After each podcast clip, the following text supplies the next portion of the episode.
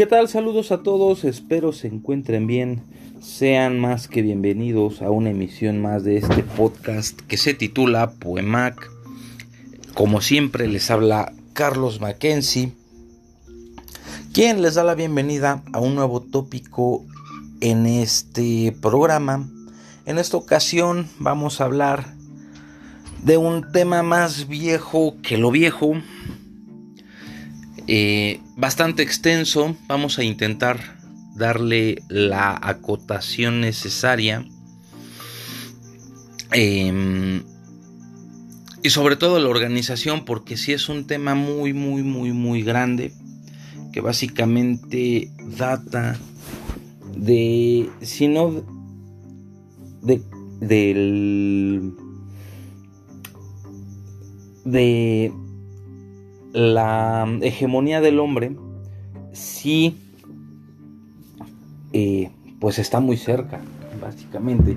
Hablo de la relación que existe entre poesía y música, la cual conservamos hasta el día de hoy. Ejemplos hay muchos como los de El Flaco Espineta, como Soda Stereo, algunas canciones de Calamaro quizá, y muchas, muchas otras bandas y cantautores que hacen lo mismo. Además, hay otros que toman em, la poesía y la hacen música, como pasó con la canción, bueno, el poema Usted de Elías Nandino, que la interpreta el Pirulí, me recuerdo que se llama Iturbe, pero le decían el pirulí, una versión que conozco gracias a mi mamá. O ya no hay locos de Joaquín, no es cierto, de, Joaquín, de Joan Manuel Serrat, si no mal recuerdo. La versión lírica es de León Felipe. Y así nos podemos ir, incluso canciones que nada más usan partecitas de, de poemas para a, modo de estribillo, un par de versitos por ahí, qué sé yo. Y bueno, vamos a entrar en materia.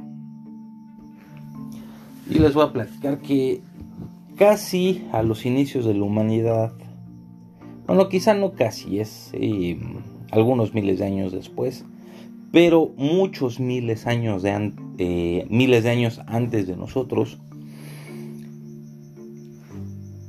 nuestros ancestros, y con nuestros ancestros me refiero a, todo ser humano que haya ocupado el mundo en esa parte antiquísima de, nuestra de la existencia.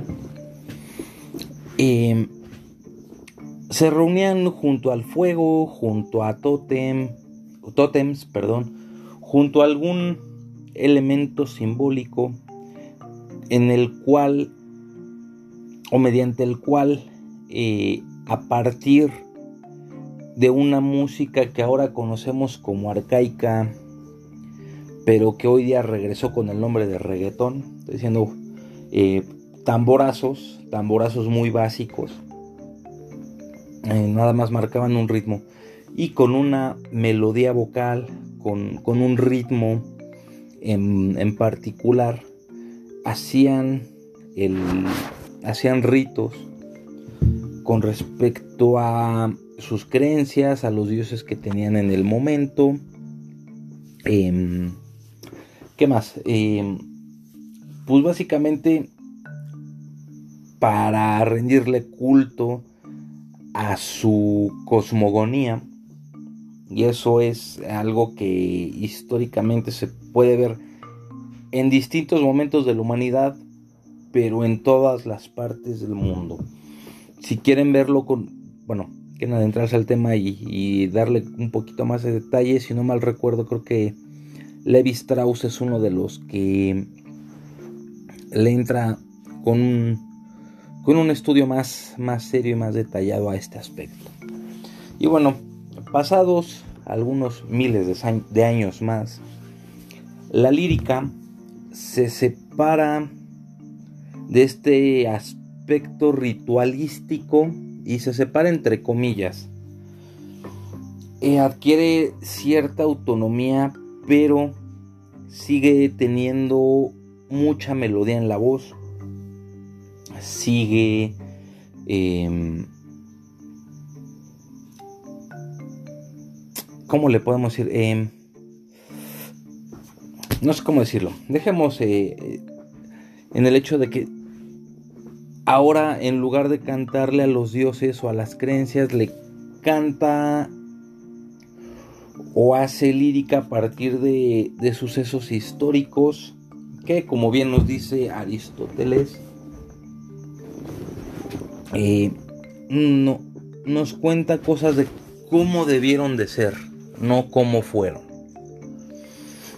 Y bueno, eh, ah, por cierto que todo el, eh, bueno, esta relación entre la poesía, la música, el rito, queda un poquito asentado con la paleontología, con la antropología, con la arqueología además, que hay vestigios de que existieron y hasta hoy día existen esos vestigios. En, muchas partes de África, que son los lugares donde más, o bueno, de mejor forma se conservan estos testimonios eh, ritualísticos, eh, donde lírica, donde música, donde cuerpo hacen presencia para rendir culto ritualísticamente a, sus creencias y demás. De hecho, también hay partes de, de, Japón, de la China más septentrional, de Mongolia, algunos países de Medio Oriente y en Europa, algunas partes de Europa, donde todavía se llevan a cabo este tipo de lo que ahora conocemos como festivales de, rituales. Y donde podemos ver cómo el humano a partir de la palabra crea una melodía y crea eh, un ambiente específico para lo que están celebrando. Aquí en América no estamos exentos de esto, obviamente, principalmente en México. Todavía tenemos eh, muchos ritos de ese tipo. Pero bueno, volviendo eh, a la independencia de, la lírica, em, cuando ésta se separa del rito, entre comillas, no deja de ser algo más o menos ritualístico para hacerse un canto al héroe, es decir, hacer poemas heroicos, no, no se aleja de la música, en sentido de que se tiene la idea de que la Iliada y la Odisea son, son textos que en su momento fueron cantados y ello fija las, quizá no las normas, pero sí los elementos más esenciales de la poesía, al menos hasta inicios del siglo XX, a mi forma de ver, deberían de ser elementos que hasta la fecha deberían ser pilares de la poesía. Hablo del ritmo número uno. Eh, yo tengo la, la idea de que sin ritmo no hay poesía. Número 2. La métrica de la cual ya se ha prescindido a lo largo del siglo XX, pero no se ha logrado, bueno, un buen poema debe de tener ritmo, aunque no tenga métrica. Y también algunas figuras retóricas, una de mis favoritas es eh, la anáfora, también existe la, los epítetos, que es como también me encantan, las hipérboles, son figuras retóricas que hasta la fecha están presentes en la poesía, que hicieron mucha mella hasta el siglo XVII más o menos. Y bueno, los romanos pues ya sabemos que les copiaron a, los griegos, eh, la Eneida, de hecho también la Eneida De esa, bueno, de hecho, de la Eneida sí no sé si exista esa idea de que fue cantada, por lo menos la Iliada y la Odisea sí lo fueron. Bueno, perdón, de la Iliada y de la Odisea sí existe la idea de que si fueron cantadas. Y de ahí nos vamos a dar un salto enorme, enorme, enorme, porque quien les habla carece de los conocimientos para cubrir esas lagunas pero ese salto nos va a llevar directamente al mío Cid, al poema del mío Cid, en el que, bueno, hay teorías aquí, teorías allá. Eh, para el tema que nos, bueno, que, nos trae ahorita, el mío Cid se supone que semejante a la Odisea, eran pequeños fragmentos que eran cantados que poco a poco se fueron acumulando hasta hacer una historia narrativa extensa que el, juglar en cuestión se sabía de memoria y que hoy día, eh, bueno, desde hace muchos años eh, hay escépticos de que alguien se pueda aprender el poema del mío Cid y lo pueda recitar sin problemas.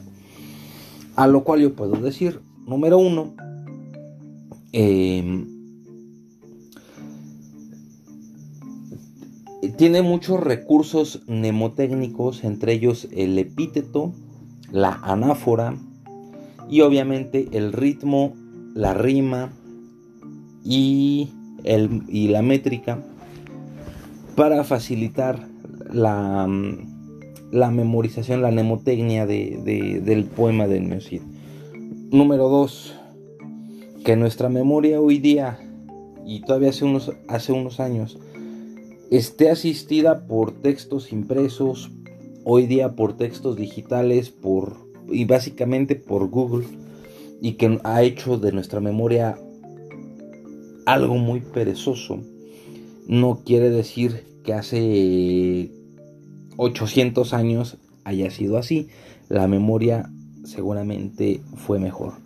Hay rasgos orales que nos indican que el miocid em, está hecho para sí cantarse a viva voz eh, y para facilitar que el juglar lo pueda cantar eh, bastante bien o por lo menos darle aire para mm, improvisar un poquito, rellenar huecos y demás.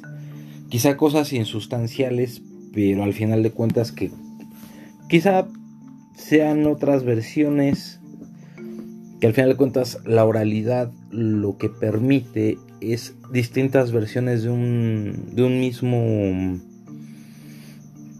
de una misma narración de un mismo cuento no sé cómo llamarlo por ejemplo, lo de la llorona, este, lo de la planchada aquí en el Hospital de México. Eh, y muchas otras leyendas que tenemos que tienen 50.000 versiones, depende de donde las escuches. Pero bueno, ya llevamos 13 minutos de mucho parloteo. El día de hoy les voy a leer poemas medievales para que paren un poquito la oreja y noten eh, esa musicalidad Mm, e, esas formas eh, de, hacer que el texto sea más asequible al oído. Y no me refiero únicamente al contenido porque es español antiguo, entonces es difícil de comprender, pero la forma que tiene sí es un poquito más fácil de, de asimilarla. Este es eh, un romance anterior a 1605, que por cierto tengo el romancero de la edición de, de Castalia en su colección Clásicos Castalia. La edición está a cargo de Giuseppe Di Stefano, alguien muy entendido en cuestiones líricas medievales o por lo menos lo que he tenido oportunidad de leer de él, eh, tanto la introducción del libro como ensayos y demás, eh, es muy muy bueno en, su trabajo. Y pues bueno, se lo recomiendo bastantito si les interesa el tema. El poema dice así. Galiarda, Galiarda, o oh, quien contigo holgase y otro día de mañana con los cien moros pelease. Si a todos no, no los venciese, luego matarme mandases, porque con gran favor grande esfuerzo tomaría. De dormir dice, Florencios, de dormir sí dormiréis, mas sois niño y muchacho, luego vos alabaréis.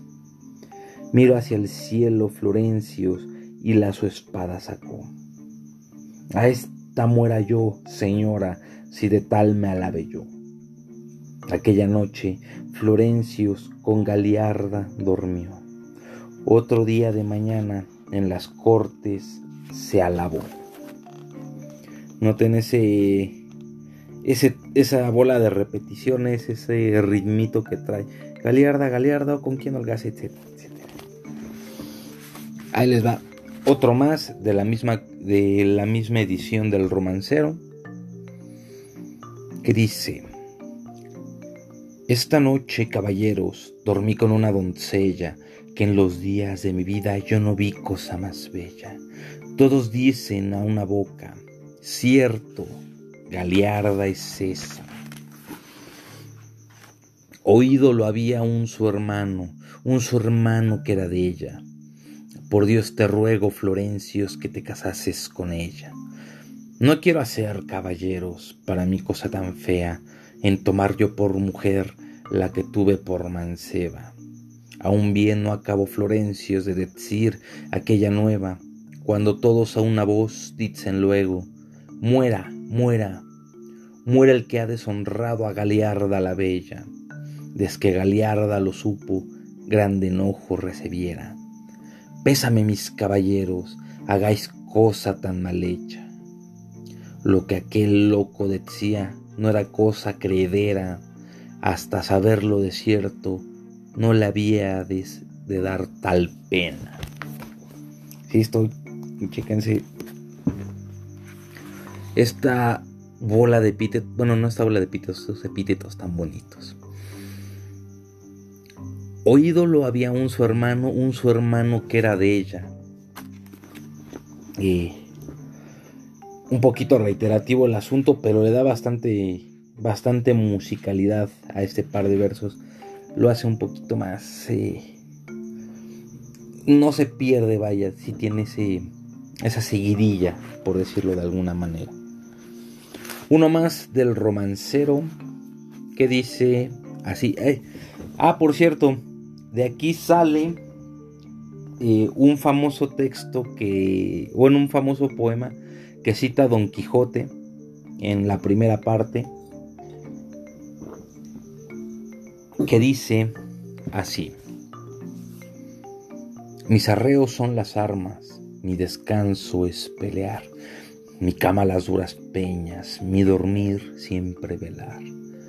Las manidas son oscuras, los caminos por usar, el cielo con sus mudanzas a por bien me de dañar, andando de sierra en sierra por, por orillas de la mar, por probar si mi ventura hay lugar donde avalar, pero por vos, mi señora, todo se ha de comportar. Hasta aquí este brevísimo romance. Eh, que por cierto, en serio, si pueden comprarse este romancero, vale muchísimo la pena. Yo soy súper fan de, del romancero español. Bueno, de todos los romances antiguos españoles son una verdadera chulada. Y bueno, ¿a qué sale a colación esto? Que el romancero, los romances, principalmente los romances antiguos, eh, también eran cantados eran recitados por juglares y demás. Por azares del destino se empezaron a recopilar y se publicaron em, en el segundo tercio del siglo XVI en España, pero no, nunca perdieron ese carácter em, melódico, ese carácter oral, que de hecho también eh, deberemos de, debería dedicarle un, un episodio completo a la oralidad porque es algo bien relevante para la evolución de la poesía. Y bueno, y bueno, una diferencia muy muy importante es que el romancero era parte de la poesía vulgar. ¿Qué quiere decir esto? Poesía que hacía el pueblo, el vulgo, por, por verme redundante.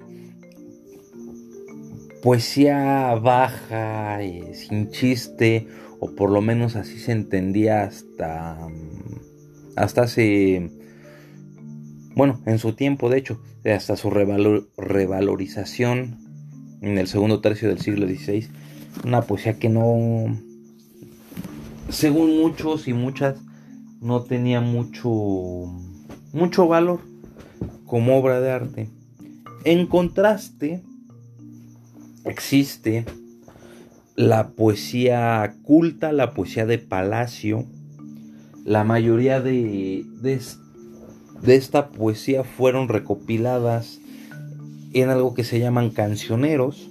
De hecho, desde ahí ya pueden notar la relación entre música y, poesía.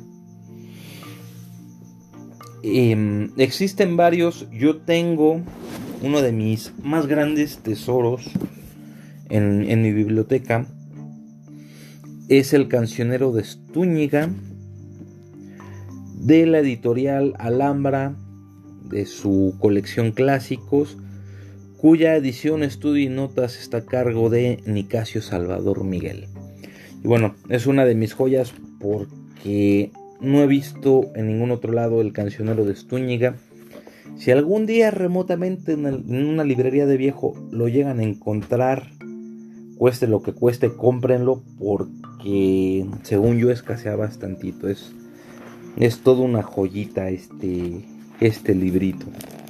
Y bueno, echen un oídito a este tipo de poesía. Les voy a leer un poema que, bueno, estos no tienen títulos, ya lo saben. En el, si en el siglo XVI y XVII no les ponen títulos, en el medioevo menos. Dice así. Diversas veces mirando vuestro gesto agraciado, me soy tanto enamorado que siempre vivo pensando. Pero ¿quién nos amará? Contemplando la belleza del todo ciego será, o en él no habitará discreción ni gentileza. Ca singular, non comuna, pues llama toda la gente en virtudes excelente de veldadas la columna, pero non de maravillar es por mucho que vos ame, ni lo debéis, lo debéis esquivar, ni se debe pensar que en mi vida vos desame. Esto causa la razón, y a mí no me desplace, que a todo lo satisface vuestra mucha perfección, la cual, bien reconocida, es mejor por vos morir que por las otras la vida, ser en palma sostenida y para siempre vivir. Sinon decid, sigo seis, ¿cuál señora fitzo Dios tan perfecta como vos en cuantas obras facéis? Et si decís la verdad, según que vos cognoscéis, no tan solo de verdad, mas en toda honestad, monarca vos llamaréis. Así no es maravilla que muchos grandes señores, galanes et amadores, sean de vuestra cuadrilla. Ca, si esto acontece es porque vuestra persona tiene, porque lo merece, según ya claro parece, sobre todas la corona.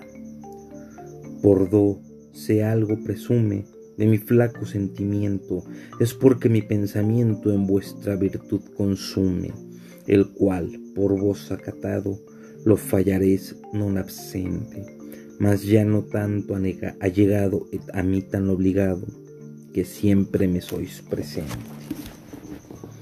Mas, por non vos ser prolijo cesaré, lo cual cesare es difícil de obrar, según que vos soy afillo.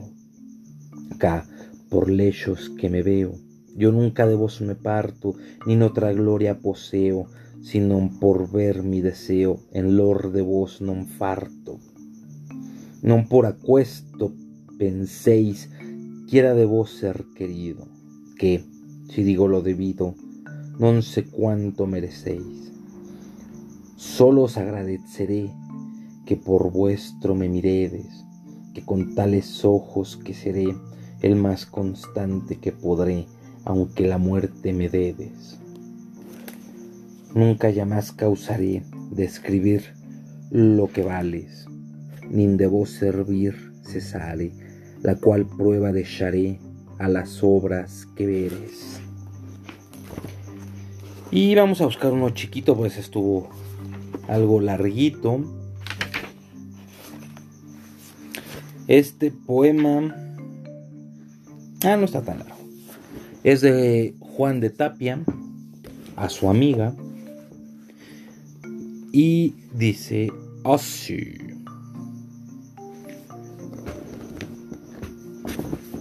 No es humana la lumbre que de vuestra faz procede, a toda verdad excede expresando certedumbre, fuente de moral, costumbre, doncella purificada, do quiso facer morada la discreta mansedumbre.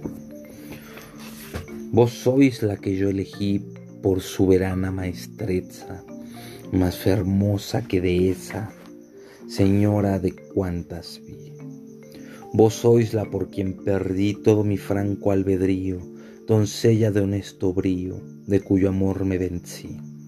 E, si canticas de amores yo fago que algunos plegan, cierto, por dicho que tengan que vuestros son los lores. Doncella, cuyos valores con pluma et mano recito, en fablas et por escripto, sanad mis tristes dolores. Nunca tal fue Virginia, ni la mujer de Siqueo, ni la fija de Pompeo, Atalante, ni Altea, doncella, todo hombre crea, que en ningún otro lugar nunca me verán amar, maguer que mi muerte vea. Eanon es tan poderoso, vuestra non que me defienda de seguir la tal contienda, pero que viva cuidoso, vuestro gesto desdeñoso, non farán in yo lo creo, doncella, que mi deseo non vos recuente quejoso. Viso angélico, donoso, doncella de tal aseo, cual yo nunca vi ni veo, dadme vida con reposo. Hasta aquí el poema a su amiga de Juan de Tapia. Si notan, eh, es un poquito más eh, machacón, quizá más elaborado en cuanto a rima, en cuanto a métrica, que, el, que los poemas del romancero. Y tiene que ver mucho con cómo están, bueno, de los orígenes, de, de cómo están, digamos que manufacturados los poemas. Usualmente el cancionero o los cancioneros o los poemas que se incluyen en un cancionero, porque también les tengo que avisar que reciben el nombre de cancionero de partiendo de dónde se encuentran. Este se, encontró en Estúñiga, no sé exactamente en dónde, no lo recuerdo, pero tuvo el nombre de cancionero de Estúñiga. El cancionero de Palacio es el que se encontró en Castilla, etcétera, etcétera. Eh, pero es básicamente una antología de poemas de, autores cultos, de autores palaciegos, de autores que sabían leer y escribir y se podían sentar hacer, no, bueno, sí, a, a componer, a quitar, a moverle, hasta que quedara eh, en algún sentido perfecto en cuanto a métrica, en cuanto a rima, en cuanto a ritmo, en cuanto a sentido. Por otro lado, los romances, al ser algo vulgar, al ser de composición de gente que no sabe leer ni escribir, obviamente su origen es oral, no es de que se sienten a, a ver qué escribo, a ver qué se me ocurre como el día de hoy. Deberían de hacer muchos poetas porque leyéndolos ni eso parece que hacen, sino que ellos así componían a partir de la melodía, les sonaba y empezaban.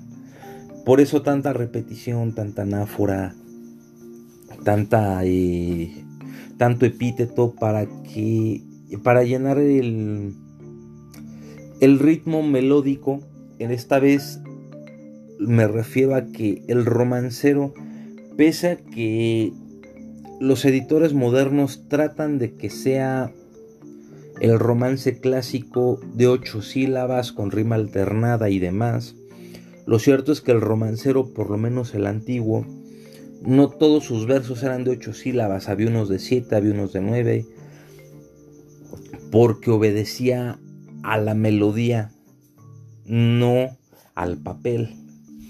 Y, y la rima el metro es lo más afectado, es, eh, es, de los testimonios más fieles que tenemos de una composición oral, porque no es algo, bueno, conforme lo vayamos leyendo nos vamos a dar cuenta que lo que prima, lo que realmente es la sustancia de cada uno de los poemas, es el ritmo, es lo que le da sentido. Puede ser, puede tener versos de seis sílabas, pero están hechos de tal forma que suenan bien con los demás de ocho, es decir, no es un error, es algo que en cuanto a ejecución vocal está bien hecho. E insisto, por eso creo que deberíamos dedicarle un, unos cuantos episodios a la oralidad, pero sería extendernos demasiado. Nada más les, les, comento que la poesía fue oral, incluso la, la escrita fue pensada para ser recitada y cantada hasta el siglo XVIII aproximadamente. Todos los poemas, eh, por lo menos de, toda la Edad Media, del Renacimiento, del Barroco y de parte de la Ilustración,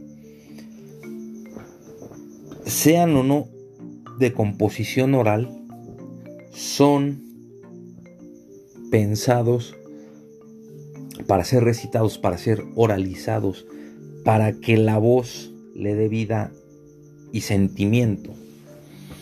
Em, algunos en el siglo XIX y muy poquitos en el siglo XX lo siguen haciendo.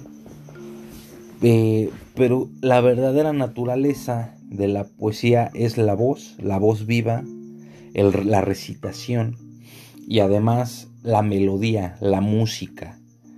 Em, pero a esto nos, nos meteremos un poquito más de lleno en los siguientes capítulos. De mientras, pues ya excedimos la media hora. Eh, vamos a dejarlo hasta aquí. Les agradezco mucho se hayan quedado hasta el final. Espero les haya gustado esta mm, muy general, abstracta y mal informada introducción sobre nuestro nuevo tópico que es poesía y música. Espero les haya gustado, les hayan gustado los poemas. Y pues, como ya notaron, vamos a ya regresamos al fin a nuestro horario habitual. Espero les haya gustado muchísimo. Agradezco demasiado que se hayan quedado hasta este punto del episodio. Pásenla bonito. Ya mañana es viernes. Eh, para darle bola a lilacha beber mucho, comer más, vivir la vida loca, ya lo saben. Pásenla bonito, les mando un fuerte abrazo, saludos a todos, hasta la próxima. Chao.